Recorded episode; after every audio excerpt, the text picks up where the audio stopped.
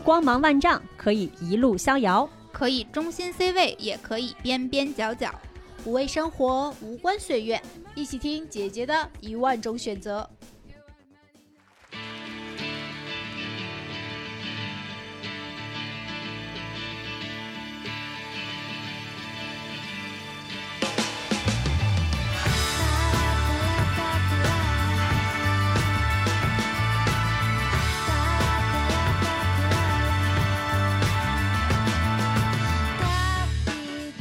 大家好，欢迎收听新一期的《姐姐说》哦，鼓掌耶！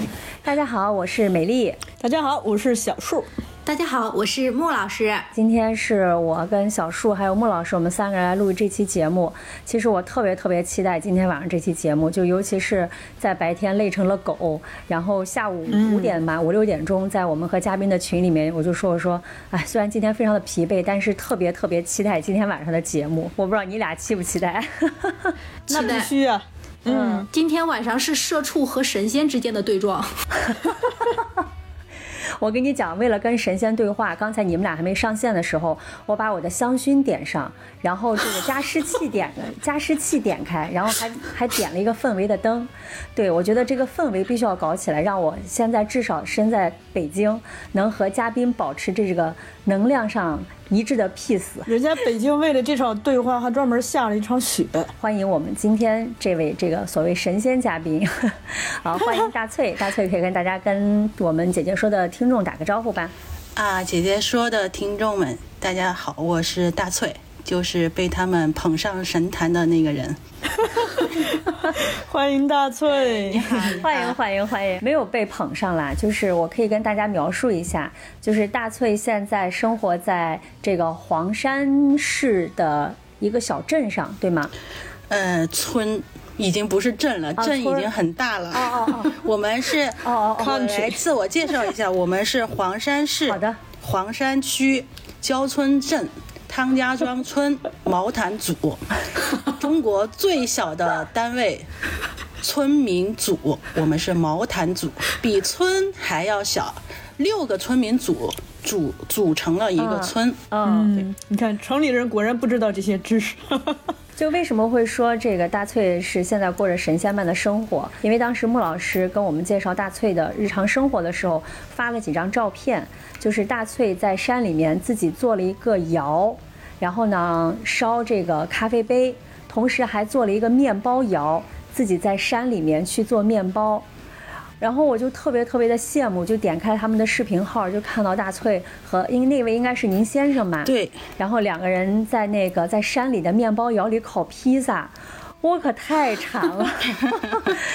而且更关键的是，它周围的环境就是那种青山绿水，因为又是在安徽吧？对。就那个所有的建筑都是那种灰白灰白的。还有一段视频是清晨山里这个云雾缭绕。然后又有小溪，就感觉特别特别的闲适，让人非常的心生羡慕。嗯，当代陶渊明，我觉得穆老师可以先跟大家介绍介绍吧，你俩是怎么认识的？这个地方我一定要自我吹嘘一下，就是慧眼识真，慧 慧眼识神仙，你知道吗？我有一天作为一个社畜的我，这个无意中闯入了一家咖啡馆，我点上了一杯咖啡以后，很舒适的在咖啡馆里睡了一个下午，然后睡醒了以后，我的第一件事情。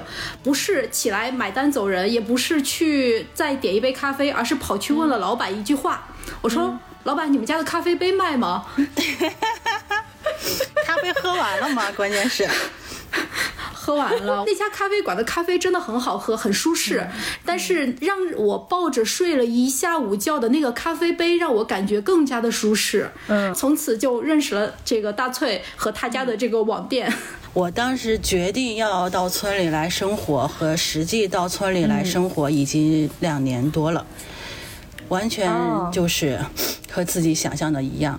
也可以说是我主动让这个生活过成了我想象中的样子。跟我们听众说说呗，你这个一一天都怎么过的？做神仙的一天。啊、好，开始就是没有闹钟，这个就太幸福了。一般生物钟就是差不多九点。没有你们想到的要睡到中午才能起的这种，并没有。不是没有这个什么呃山间的鸟叫。然后外面的鸡飞狗跳，对呀、这个我们要这些小动物不会呼唤你吗？好，那我就再说一下，就是我们选择的这个村庄是真正的非常小的村庄，呃，我们呃在籍的，就是登记在册的，是有二十二户人。但是实际哦常住的常住的只有十几户人，最年轻的常住人口是六十八岁，啊，最老的常住人口在九十岁。呃，我们在睡卧室里面是听不见外面的任何的呃车、呃、人，还有其他的狗，因为村里只有我家有狗。对，九点起来，然后就在床上不起床啊，在床上在手机就可以处理前面一天的订单，处理好我们就起床，嗯，吃饭早餐。你们早餐吃啥呀？自己做吗？肯定是的。对，是那种山鸡蛋吗？没有全是土鸡蛋，我们这儿买不到工厂蛋，谢谢。我们吃的生菜是邻居奶奶种的，然后鸡蛋是邻居奶奶养的，面包，然后自己烤的嗯，对自己烤的。那香肠呢？有有有香肠是我爸爸妈妈做的，寄给我的，也有到我在网上买的香肠。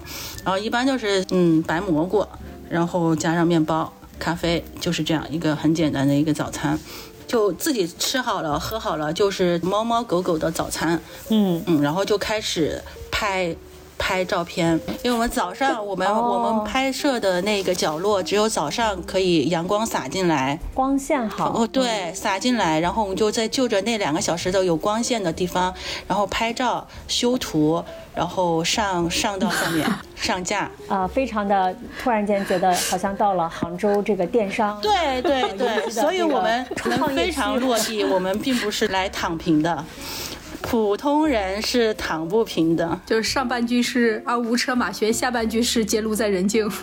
只是说你可以选择你的生活的环境会更好，或者时间更更自由，但是你该做的事情一件都少不了。拍照上架做完了之后，就该喝咖啡，然后吃水果。哦，我们有野生猕猴桃、野生柚子、野生的各种各种哇柿子什么的，什么都有，所以我们生态非常好。夏天猴子可多了。是 黄山的森林覆盖面积是非常非常感人的。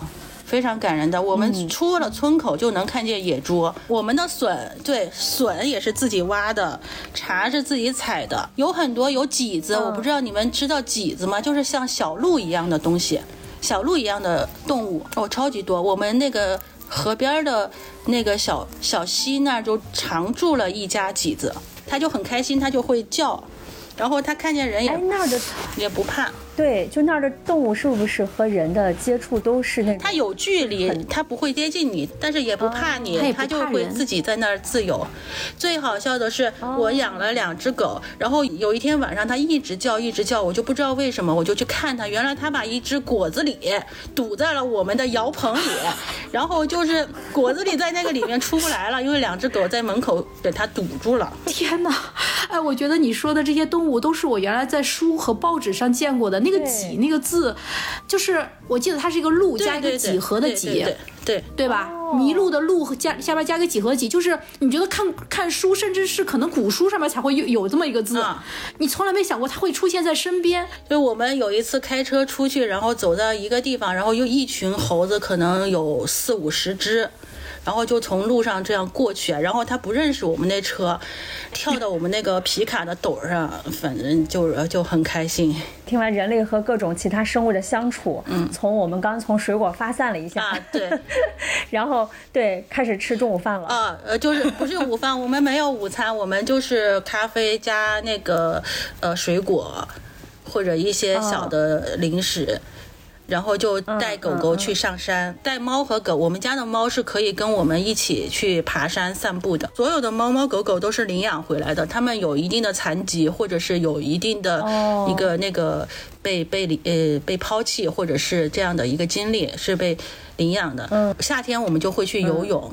就我们和狗一起游泳然后回来干活啊，回来就干活了，对，到干活了。你们下午回来应该就是在烧杯子了，做杯子烧烧杯杯子了吗？烧窑只是所有制作环节几十道制作环节工序中的最后一道而已。前面你就要从把它从泥巴买回来的一一一袋泥，把它拉成坯，嗯然后再修坯，再各种各种环节，最后才烧窑。因为我知道这个大翠，他呃之前也有在景德镇待过嘛，然后包括现在在山里面做这个杯子，其实它和很多这种呃其他做陶瓷或者是做相关器皿的店家不太一样，就是它更聚焦在咖啡杯上。专业的咖啡杯跟咱普通的杯子有啥区别？广义的咖啡杯就是你只要能装咖啡的杯子，它就叫咖啡杯，这是比较广义的哈。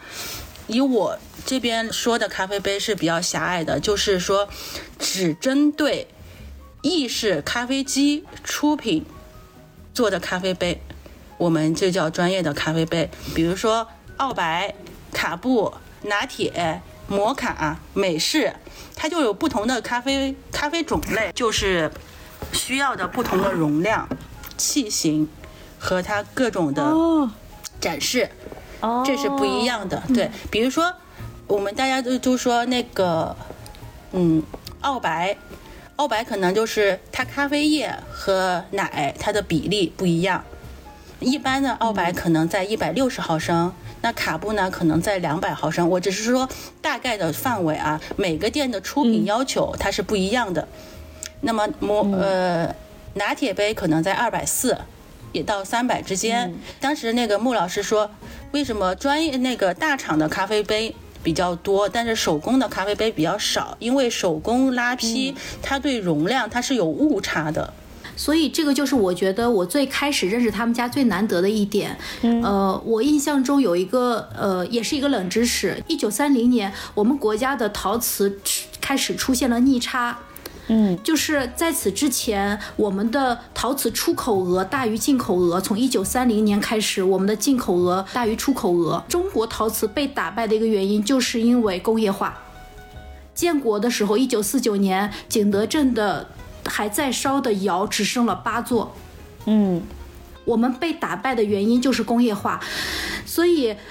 在我们手工上面能做到和工业化一样的程度、一样的精准去出品，而且它能保持保证这个手工陶瓷的那种质感，其实是非常难得的一件事情。就是你既保证了标准，又保证了质感，这是我最开始认识他家，给我最触动的一个，就是不只是他家那种，就是有点像鸡蛋一样的那种触感，温润触感，而也是我在跟咖啡店老板聊起来的时候，他告诉我的说，他家的这个呃咖啡杯是。作为手工咖啡杯，然后是，呃，被选入了这种咖啡比赛用的器具，这是让我觉得非常惊讶的一点。嗯，因为这有一个、一个现实的条件，就是他们打比赛可能只需要六个、八个或十二个杯子，但是他要按照他的要求去做，但一般的，呃，作坊或者厂不可能。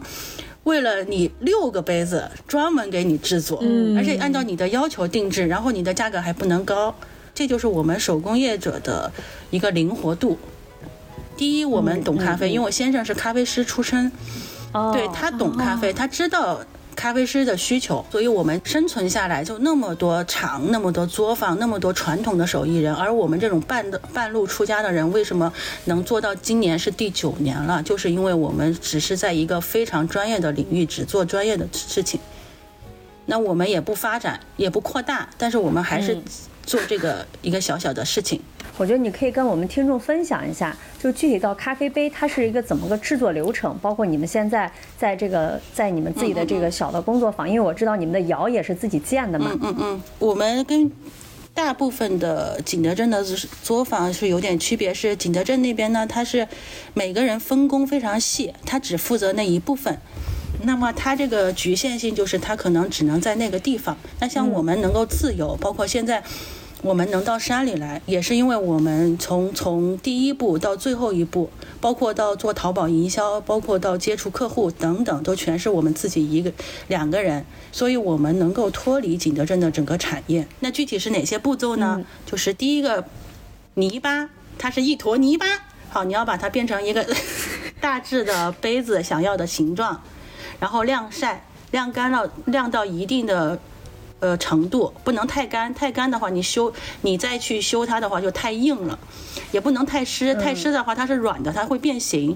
那就是要晾晒到一定的程度，然后你再去把它精准的修，叫精修修坯，就把它修成你想要的形状，然后再给它速烧。一一般的瓷器我们是要烧两次，第一是速烧，把那个泥巴烧硬，烧硬了之后呢，就去上釉。烧上完了釉再去烧成瓷，但是我们做的是咖啡店的生意，那么咖啡店，嗯，它可能需要需要做它的 logo 或者 slogan，或者是它的其他的图案。那行，那我们就再再烧第三次，第三次就是把图案再烧上去。是 狗狗吗？猫还是狗狗？是猫还是狗？哦狗吧，巨大一好可爱只。猫猫猫哦，猫我觉得是猫耳朵像猫解解释一下，我们现在就是我们在视频录录制过程当中，突然间大翠的脸被一只毛茸茸的东西给占给糊上了。啊，这个就是，呃，疫情的时候他在上海上海流浪。它在上海流浪，然后哦有大家就呼吁说能不能领养它，因为它是一只宠物猫，就没有太大的野外生存能力，它是一个加菲。后来我的我的客人去领养了，哦，但是他自己又不养，然后就开车六个小时给我送 送给你了。我送到这里说你养吧，然后这已经不是第一次了。呃，这也侧面说明你的这个生意其实跟客户的关系还是蛮好的哈。对对，是这个点很很那个，就是你没有那么功利的去做生意的时候，可能客人就会把你当成朋友。我们这个肯定是生意，我肯定是要赚钱的，但是我可能不那么迫切，嗯。会比较迂回，伪装的比较隐晦。结果我发现我这样还能赚到更多钱，大智慧，但是你把事情做好了，那可能就自然而然就来了。对，刚刚大翠说这个把事儿做好了，因为我知道，就是他除了对杯子这件事情就是要求比较高之外，因为刚才我们在节目里面也讲了，就是大翠还自己在住的地方建了一个窑，是吗？这个村庄它都是烧柴火的，梦寐以求的柴窑就在他们这里居然非常容易的实现了。如果玩茶具的或者是陶陶瓷的知玩家，他可以知道，就是你电窑烧出来的和气窑烧出来的，怎么卖都没有柴窑烧出来的东西价格高。但是实际上呢，我补一个更简，我补一个更常见的例子，就是如果你到北京吃烤鸭的话，这个、啊就是炭烤的，对对对对对，就是木木头，呃，应该叫什么？呃，果木烤的这种烤鸭，就是一定，我觉得是要比电烤的要好吃的。嗯，对，哎，这个我能理解。比如说果木的香气会进入到食品里面、食物里面，嗯，但是柴、柴窑它对于做陶做你现在做的这个咖啡杯，它具体是有嗯帮助在哪儿呢？呃，是，其实这个如果如果只是按能源来说的话，其实我们烧了几千年的柴。对吧？以前只能烧柴呀，你没有电呀，你没有气呀，煤也是后来的呀，你只能烧柴。嗯，现在物以稀为贵，就要么你仿古，那以前烧柴的是那个效果，那你就只能烧柴，你才能还原那个效果，这是一方面。第二方面就是。电和气，它的原料不一样，它烧出来效果是非常非常大的，但是无所谓好坏。我们的最高标准是细腻、精致、官窑的东西。那个烧柴只是一个提供能源，但是它是放在匣钵里面烧，那个柴的那些灰、草木灰是没办法进到那个瓷器里面的。因为它有匣钵装着，哦但是我们现在喜欢日本的东西，它是裸烧的，它就直接把器具放到里面，没有在匣钵，让那些灰直接落在上面，它会有古朴的效果。这纯粹是风格上的不一样。包括您现在我们建了柴窑，是吧？但是我们也不用。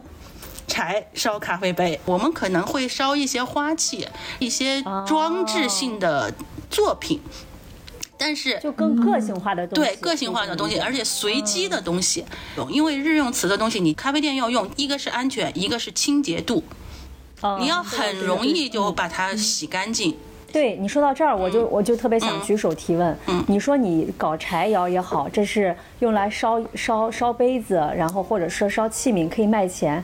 那你搭了个面包窑，是专门给自己烧面包吃的？烤面包吃的呀，对呀。那每家每户的爷爷奶奶，他们都是有火塘的，他们那个火塘也可以烤面包，只是我没有他的那个火塘。哦，主要是因为我可以跟大家描述一下，就是那个大翠的一个视频里面那个面包窑，大概是一人高吧，然后看起来其实还，然后是个三角顶，就有点像我们在披萨店看那种明火烤披萨那种那种装置一样，就还挺巨大个儿的。我他们任任何一家人的厨房的火塘都有我，都跟我那个差不多大。主要是大翠建了一个独立的这个面包窑，以及他在面包窑上面还盖了一个亭子。啊，还是榫卯吧是吗？多厉害！因为如果放在上海，你建一个榫卯的结构，我简直了。但是网红打卡，对，然后在山里，我跟你讲，我们的木工师傅只会做榫卯的，然后还特别搞笑，就是我们第一次烤面包的时候，我们还不太熟，对那个火候掌握的不好，然后那个面包就烤糊了，然后他们看了之后，有一个人就说：“哎，你这面包是雷打的吧？” 雷劈啊，然后，呃，十分钟以后，整个村子就知道我们的面包是雷打的，不能不能吃。所以我们的日常生活跟城市的想法可能有一些误差。你们觉得很高大上的东西，就是我们呃村庄里面日常的的东西。对，因为我在北京、对北漂过，北漂过一阵，就是那个租的那个宋庄或者黑桥，它那个时候没有集体取暖的，你必须要自己烧火是吗？然后那个木材超级贵，而且还被骗，发来。拉过来的全是湿的，我怎么点都点不着。然后我我烧了一小时，得放一小呃，得得放十分钟的烟出去，然后再烧，因为它点不着是湿的。对于我们这种南方人又不会，大家烧柴就觉得哦，一冬天要烧多少柴呀？这么这么贵是吗？但是我们山里的柴，你随便在河滩上捡就可以，都已经足够了，只是你要出力气。比如说你觉得随便就可以捡嘛，那一根木头你扛不上来的。就是你看，你可以拾一点枝丫，拾一点柴火，像电影里面那些樵夫背柴卖，他最多只背了二十斤的柴火，他肯定卖不了钱。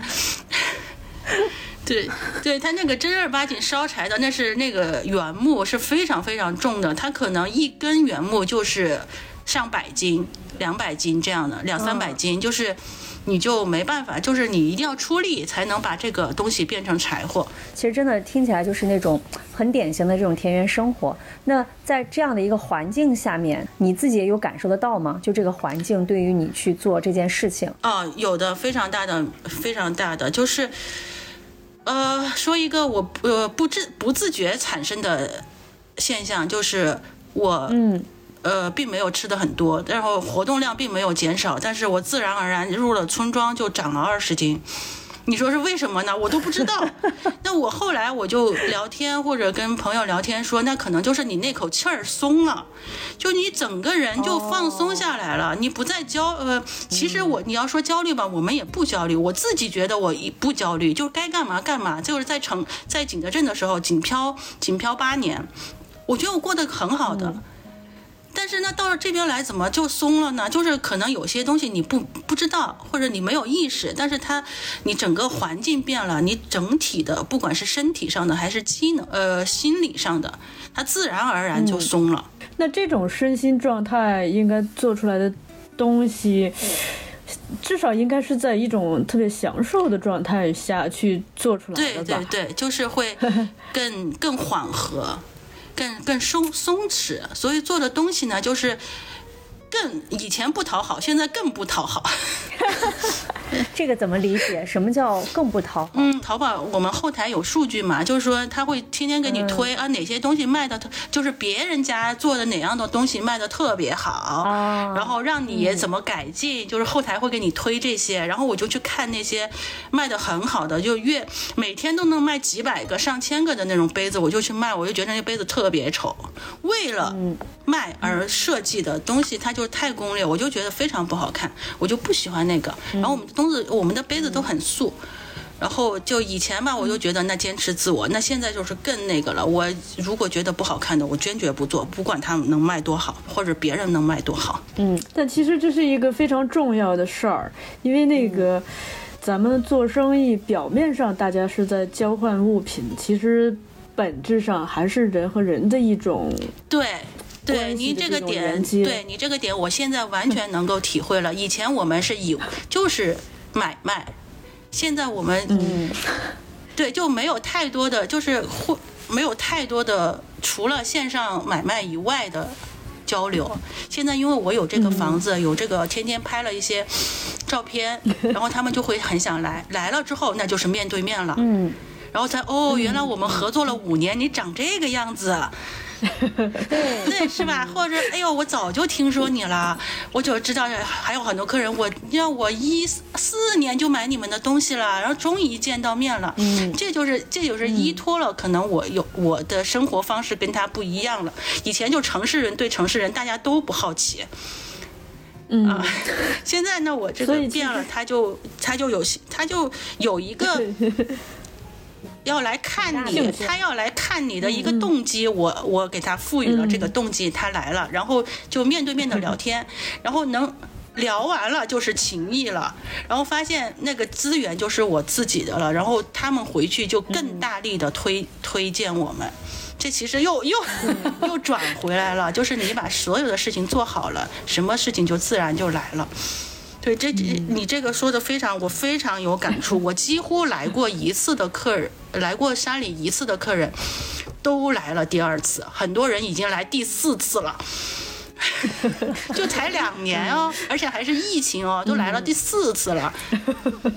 他就觉得这里有 最开始是客人，对第二次就是朋友。对，然后他还是我们的推广大使了。现在，其实，呃，我们找到了做生意它更本质的一种东西，就是除了以物易物，而同时也进行了人和人之间的一种情感的交流，包包括还有宠物的这种呃寄托寄托。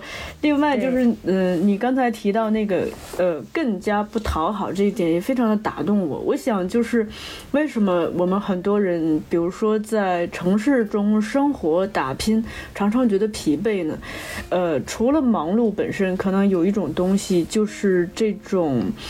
呃，竞争带来的这种生存的被动，就我们做很多事情，可能 就是有诸多的被动。但是你看大翠在呃乡村里头这样子生活，不管是跟这种动物呀、植物呀这种相对和谐的一种关系也好，还是说跟客户这种相对和睦的友好的关系，其实都。呃，有助于让人更加放松下来，并且慢慢的找到自己这个生活的主动性。从人的生命体验来说，我觉得这是非常关键的一步。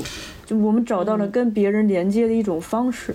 对对对，你说的这个主动，我是非常有感触的。就是我通过那么多年，我是八，我我也不用隐晦，我是八三年生人。就是我通过那么多年的努力，才能把主动权掌握在自己的手里。我可以选择客户，我可以选择我的生活方式，我可以选择我生活的城市，我生活的状态。就是，其实你说主动，大家都可以选择，但是实际来说，你真的能够自己选择吗？而我要通过这么多年，我终于可以自己选择了。这这个主动性是确实，你这样说我也很感动。其实我用了那么多劲，就是觉得不再是被动的嗯，传说中的站着挣钱。啊。我跪下了吗？没有，从来没有跪下。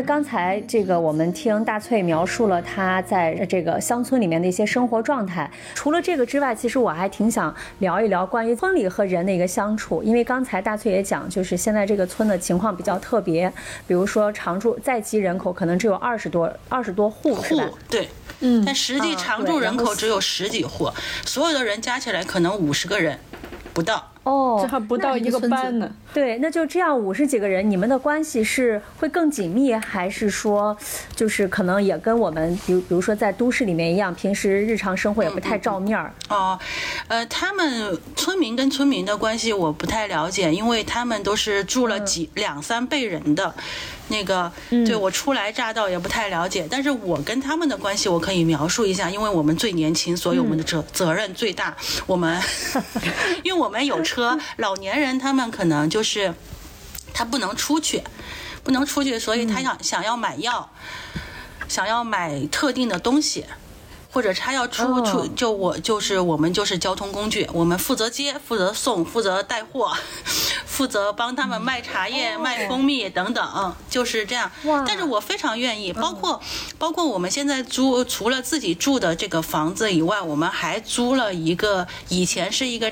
他们做茶的茶厂的一个大房子，可能有三百平，以前那是集体的，包括我们又现在又重新租了一个那个东西，那东西我们交的租金就是用来给村这个村民组的老人买医保。为什么这个租金会转变成医保？嗯，那个茶厂租给我们的收，它是集体所有，就是村村政府哦想要把盘活了之后有收益。所以当时我就不想租，但是那个村村长就跟我说，你租了这个租金是可以反哺到你的邻居奶奶、邻居爷爷啊，你反哺到他们的医保上面，啊，我一见，嗯，村长是村长好。会说对啊，就。懂我们这种年村长是懂对，我也想着。哎呦，这么有意义呢！反正我都，呃呃，那就那就租吧，因为你也不是问你要，它只纯粹是置换嘛。但是奶奶其实爷爷奶奶这他们真的。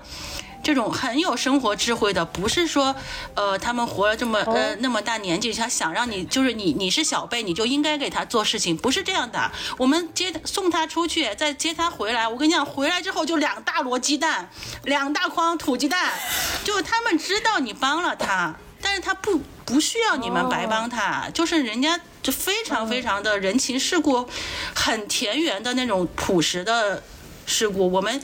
什么就是你能想到吗？现在我们每天早上打开门，那个门上挂着一小袋青菜，而且我每天都是这样，呃，不不算是每天吧，就是每周两三次都是这样。然后你不知道是哪家人给你的，太温暖了，是吧？非常温暖。最开始最开始我说不需要这样，没有关系，因为我们是做淘宝店，我每天要出去发货的，我就是要出去的。他说不是，你出去就是你出去，那我坐了你的车，是我正儿八经坐了你的车，最朴实的人际交往。我们收到最大份的回礼就是很多很多土鸡蛋，是因为为什么呢？因为 我带了那个爷爷出去，然后他出去干嘛呢？他出去买小鸡儿，他小鸡要一个一个选，我就在那等了很久，但是我也没觉得有很有什么不妥哈，但他就觉得第一我去镇上是吗？对到镇上去，他就觉得第一我等了他很久，第二呢就是我们那个车装了鸡，他觉得有味道，打扰到我们了，实在不好意思。但是我觉得没有问题，但是他们会觉得嗯不太好意思，然后回去就送了我们好多好多鸡蛋。土鸡蛋。鸡蛋，然后他们做的腌呃梅干菜，然后他们做的腌笋，然后他们做的那些糍粑，就是手工的糍粑，各种各样的东西，就就能在他们那个找到的都给我了，就是特别不好意思。但他们觉得他们特别不好意思哦，就从此以后就是不管我给他们做什么，他们都会这样。而且现在我根本就不知道谁家送我的东西，反正门上永远都有东西。而且他不敲你的门，他不当面给你，他就给你挂在那里就可以了。其实大翠这个讲了一个就是人和人更原始的一种交流连接方式，因为呃村子毕竟还是一个熟人社会，你看人们其实，呃。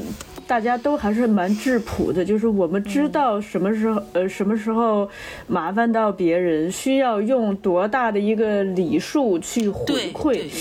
这个可能是熟人社会而且。徽州，这边特别明显。我们去了很多地方，对徽州这边，我可能第一是因为他们生活、生活水平就不低，第二他们本来就是有一个上学经商的一个传统，就是那个大翠提到一个细节，就是大家回报的时候并不敲门。我想这个可能也是熟人社会一种比较婉转的这种方式，就我们不要把这个变得太像一个生意，赤裸裸。嗯，对，这让我其实很、让我很轻松，让我们很轻松。像我们这种城市人，我们又觉得别人包了一个红包，你得还记下来，然后再还回去，是吧？大家城市人是不是都是心里都有一本账？是这个逻辑。哎，我不能占你便宜。但是像这样的话，我就、说实话就很轻松。我还挺好奇，就是你们平时会有交流吗？会有，他们对我们很好奇。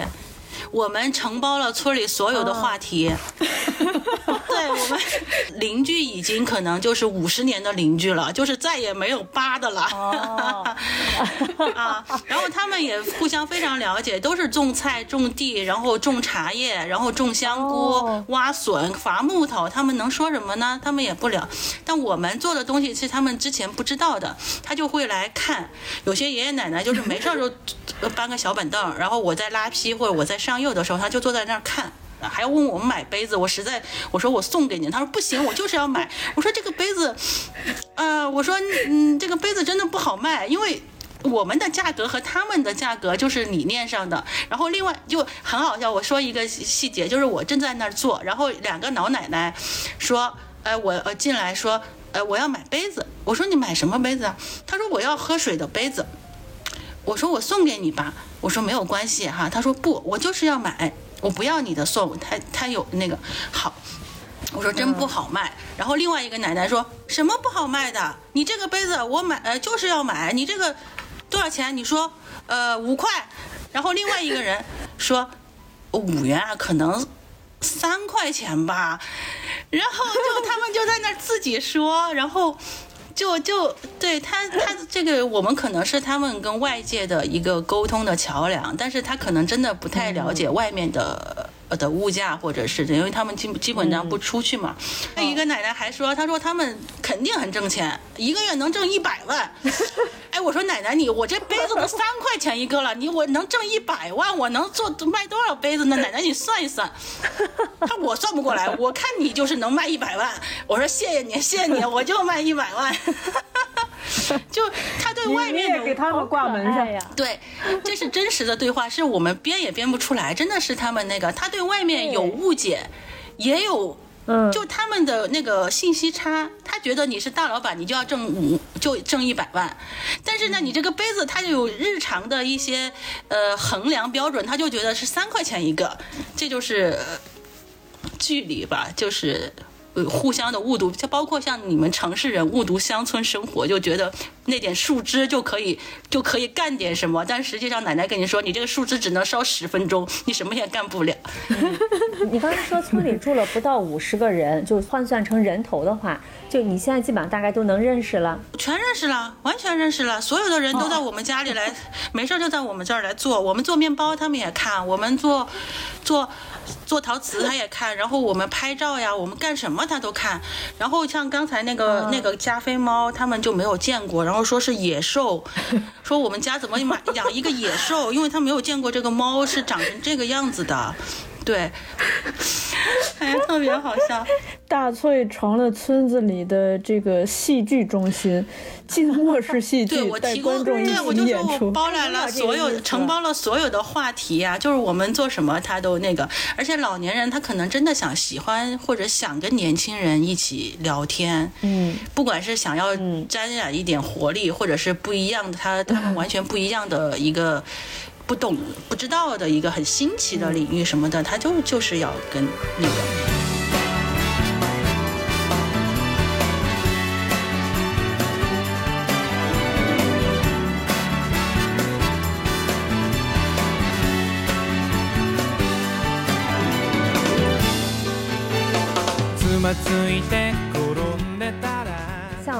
刚才我们在节目前面可能或多或少介绍过，因为大翠之前在景德镇，然后是也是工作和生活过，甚至在景德镇之前也有一段时间是在全国各地去，应该叫什么叫游学是吗？哦，对，我给它取名叫游学。嗯我大学专业是偏艺术的，是一个绘画专业，所以这个这个专业呢，就是呃，从短线来看是一个百无一用的专业。可能如果长线的话，它可能会后劲儿很大哈，但是短线就是一个很难找到工作，就是没有意外的意外，就是肯定找不到工作。那找不到工作就是打零工，打零工呢就是做一些艺艺高考艺术培训的。培训一年三个月这样的零工，然后再去旅行。比如说豆瓣小组的一些资讯的发布，就是说我要要么沙发客，要么穷游背包客，要么是做宿舍。如果那个年代的话，大家都住宿舍。嗯，我这该死的重庆普通话，宿舍。宿舍，然后就因为这个资讯，那我就去了一些每年会去一一个或一个学校借宿，嗯免费。嗯然后吃他们的食堂，上他们的课，嗯，同时呢还可以在那个城市的周边旅行，去看一些博物馆。因为那个年代，像呃一零年以前，你的手机还有网络都没有那么发达的资讯，其实很多东西你只是在书本上看到的，实际是什么样的你不知道的。我想出去走走看看，然后就就去或者博物馆呀、讲座呀、展览呀，包括一些遗址呀、古建筑呀这些。这个期间呢，对我的成长就是说，就是真的是眼界开了，就看了很多的生活方式供自己选择，不不一定非得是要去大厂工作。也不一定非要买房，不一定要相亲结婚，这但这些的，如果你只是在你的家里待着，或者是呃呃你的固定朋友圈里待着，所有的人都结婚，所有的人都有工作，就你没有工作，啊，就你没有收入，那你就会焦虑，或者是你的眼界没开，你就不够没有东西支持你去反，就是对抗周围的常规的生活。这个其实是一个非常重要的人生的积累，而且是在非常恰当的年纪，可能要比读一个研究生、读一个博士，甚至更加的开阔眼界。但是如果从实际的问题去考量的话，我想，呃，刚参加工作的六年里头，收入如果是相对有限的话，父母还允许你这样做，那也其实也应该说是你遇到了非常好的家庭支持吧？还是说他们对此也有也有问？意义。嗯嗯，这首先我确实第一点是我所有的游学的费用是自己那三个月挣回来的，这是我们第一个基础，就是你所有做的抉择，你都要有自己的经济支持。然后还有几个月呢，就是我反哺，就是陪伴父母。在陪伴当中，我也非常的乖，哦我从不乱花钱，我从不夜生活。然后白天父母能看到我的时候，我永远在看书、绘画、写字，就用我所有不管是语言还是行动，我在告诉父母我在积累。当然，嗯我也是感谢我的妈妈，就是她愿意。我妈妈是怎么一个人呢？我现在要一定要插一句，这个非常重要。在前几年，我妈妈突然有一天跟我说：“我觉得我这一生就被你耽误了，所以我真的不希望你再生小孩。”所以，我妈妈她自己对自己有一个生活的反省之后，她不会再附加给我任何压力，这也是一个很好的一个因素吧。我们那个年代，谁会去上上什么少年少年宫或者是那个艺术培训？我们那个年代就是八三年生人的人，那父母都忙着下岗，就忙忙着生活。我从小被他逼着去学这个，他就觉得。他被我耽误了，他没有上到学，他没有更好的那个，所以一定要我我这样就，那我前期就是我没有自我觉醒的时候，我一直被逼的呀，一直被逼的。好，你你逼的我一直这样，然后我听你的话，我我考到了艺术院校了，我又自我选择了，我自我觉醒了，然后跟我说，我不要你自我觉醒，你要跟听我的话，这不是悖论吗？所以好多家长都是悖论。你你让孩子受更好的教育，不就是为了他有能力去选择更好的生活方式吗？更好的独立。最好的独立，对啊。对，所以我妈妈是一个很好的元呃元素。的确，妈妈的这种呃态度，其实我觉得的确也会影响大翠的这种生活方式。我不知道中间是不是也是经历了什么，让你从游学慢慢就是到了景德镇，然后开始具体的去开始做陶瓷这件事情了呢？这个转转折点是非常随机的，就是我的一个大学同学，他当时去景德镇做他自己的一个装置的产装置的一个烧制，然后他去了之后呢，他就跟我说，他说这个地方很慢，很便宜，对，他说肯定很适合你。也适合我，他说你来，你来看一眼他们的那个产业，那个产业可能就是让我们觉得就是匠人嘛，匠人的那个产业就很吸引我们，就是你可以自己做一点事情。我们去过神后的钧窑，然后有去过银金的那个砂烧砂锅的地方，然后去过建水。其实我们就全国走，都看过很多。为什么选择还包括宜兴啊？为什么会选择最后觉得景德镇能够成就这么多手工艺人聚集在那里？就是因为景德镇几乎是全国最开放又最多保存手工艺的人现状的城市。我打一个非常一个比方，就是钧窑神后的钧窑，就河南，嗯，他们是釉的配方绝不告诉别人，烧窑的配方绝不告诉别人，然后它的那个泥土的配方也不告诉别人，就是我这个一家传下来，这就是我的秘方，我打死都不会告诉你，所以永远就没有人跟他抢饭碗，但是他永远都只会做那一个东西，嗯，这就是。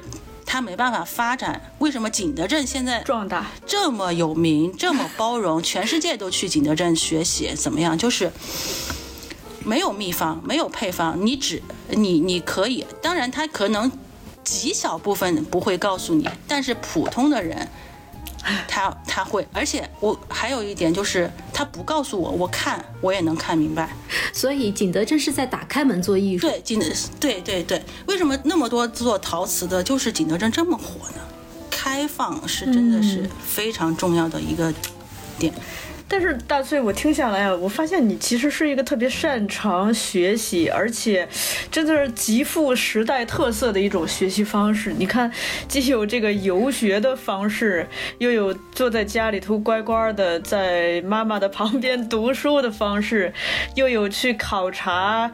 观考察不同的这个做做哎对，然后还观摩，同时也充分的利用了互联网，就觉得非常的学习的方式非常的生动、鲜活、多样。对，就我觉得可能最后的一决定一个人的。能力的可能就是学习能力吧。对，很多人问过我，你都以前没有接触过陶瓷，你都没有学过，你怎么就会了呢？他也许他自己来，他也会，他只是没有来而已。真的，这个。就永远都是说我要出发，我要出发，但是实际上他好多人都从来不出发，对，缺少行动力。嗯，对，是的，对，而且大翠觉得很简单的事情，其实它有一个基础在，就是呃，不管是关于咖啡杯的这个学习和认知，还有瓷陶瓷的这个学习和认知，其实大翠是花了很多的时间去积累的。对，只是说的比较清，所以还是非常务实的。对我，我不是一个冲动的人，我所有的生活选择。都基于后台的数据，我有那么多，我有多少存款，我有多少时间，然后我有多少能力，然后我能支撑这个这个选择到什么时候？这个选择，那如果比如说我到景德镇，我当时去的时候，就是我的我的。经济基础和我的时间，我可能非常明确，我能支撑可能两年景德镇的生活。那如果这两年我还做不出来什么东西的话，那我肯定会选择其他的方式转折。所以这些刻度都非常明显的，这样你才会能更好的去规划你的发展。所以两年中我做起来了，我的做的陶瓷可以养活自己了，所以我才会有后续的发展。哎，为什么叫阳谷呢？啊，这阳谷，阳谷呢，它是一个古代的一个词，就在《尚书》，我们有一个古书叫《尚书》，《尚书》的开篇就是说，阳谷就是太，在中国中国的历史的里面哈，阳谷是一个太阳升起的地方。叫阳谷哦啊，太阳落下的地方叫媚谷哇，好浪漫。啊。然后阳谷呢，就是我。这个“阳谷”两个字呢，是我延续了我大学的一个大呃，就是毕业创作。毕业创作里面，我就就是绘画专业的毕业创作，它你要创作嘛哈。然后我当时的一个课题就是我虚构了一个地方叫阳谷，然后我自己任命自己是阳谷的村的村长啊，啊，我就这样就是画了很多阳谷十八景，就是用绘画的方式就画了很多那个山水加小房子，然后我就。私自跟他说：“这个这个这一幅画啊，是谁谁谁谁家？这一幅画是谁谁谁家啊？这些人都住在我的村里，我就是村长。然后就一直呃延续到后来，我在取名字的时候，我又觉得，那既然都是呃从头到尾都是我自己。”呃，创作出来的那，所以呢，我就还是就取了阳谷集市，更浪漫的故事。就是二十年前大学的虚构的一个阳谷村，现在变成了安徽黄山的脚下一个实实在在的阳谷村，就互相映照。对对，就是这个你要说的话，就叫念念不呃念念不忘必有回响。我我现在要分享一个真实的事情，我现在窗外对面呃窗外的那个山。它叫羊边山，跟我的羊居然是一个字，但是我我不知道，我来之前我是完全不知道的，是某一天我打开那个地图，然后上面写着羊边山，我就天啊，就是冥冥之中就是有一个归宿感，太神奇了，而且这个羊字是非常，这是繁体字，是一个一个生僻字，特别不好打的字，对，嗯，你知道他们就打日意谷。其实大翠就是你刚才讲的那些故事啊，我听完有一个感受，我会觉得，就是我们有时候就是，比如说对生活缺乏想象力或者缺乏勇气，呃，很多时候是害怕失去或者是恐惧。不同，恐惧冒险。咱们那天听完最早，呃，大翠分享故事啊，我就是迫不及待的跟我的一些亲朋好友，也是就转述了一下。他们大部分人一致的反应就是说，呃，首先会感叹，就是我们过往对生活的理解，对生活的出路太过的狭隘了，缺乏想象力。赞叹大翠的想象力。其次，大家其实更感慨的是，就是那种尝试的勇气。我想，这个可能是我们很多，比如说小镇做做题家，或者是这些按部就班的人，呃，一步一步的去循规蹈矩的过一种生活方式的人，经常遇到的两个问题，就是我们对生活缺乏想象力，且缺缺乏尝试的勇气。但是呢，其实每一种尝试都意味着。舍和得，而到底哪些东西更重要？其实就是就像刚才大翠讲的，是源于对自我比较清晰的一个认知。在这里，我也想问一下大翠，就是说，嗯，你看你现在的生活是自己选择的啊，它肯定有让你非常满意的一面，它有没有让你就是我们所谓的那个舍嘛？你既然得了这一面，你舍掉了哪一面？啊，舍掉了就是对家人的陪伴。对，像特别是像我这种单单亲家庭出来的，其实我是很想陪伴我的妈妈，但是呢，我妈妈她拒绝让我陪伴。我搬到这山里，我反复邀请她来，我说我这边条件很好，我这个自己改的房子，就是不是你想象中的农农村房子，能暖什么的都很好，有浴缸，有地暖，有大阳台，什么智能家居什么都有，但是她就是不来，所以这一点我也觉得。他的独立，也是成就了我现在的独立。我们对自己要过什么样的生活，包括要选择什么样的人生，其实每个人内心是是会发出声音的，但是有的时候我们可能会没有听到，或者听到了也不敢去听那听从那个声音。他们害怕失去，所以不能选，呃，很难抉择，是吗？我就想知道，你能失去啥呀？我觉得我什么都没有过。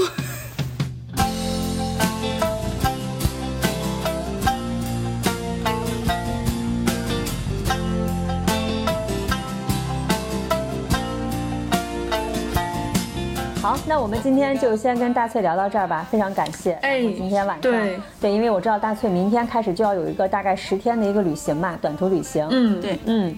好，也欢迎大家在各大音频平台关注和订阅“姐姐说”，也可以在微信公众号搜索“姐姐说 FM”。然后这期呢，你也会在我们的本期节目的文案里面看到大翠日常生活的日常，哎，让你掉一幸掉口水，对，让你掉一掉口水，看一看神仙都是怎么生活的。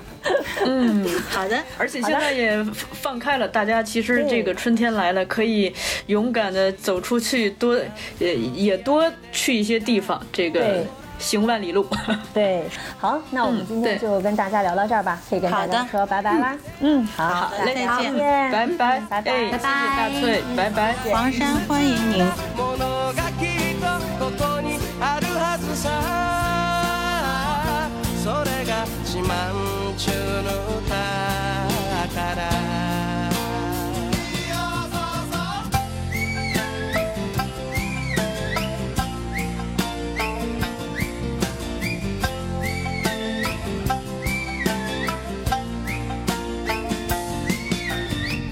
が生まれた。この島の海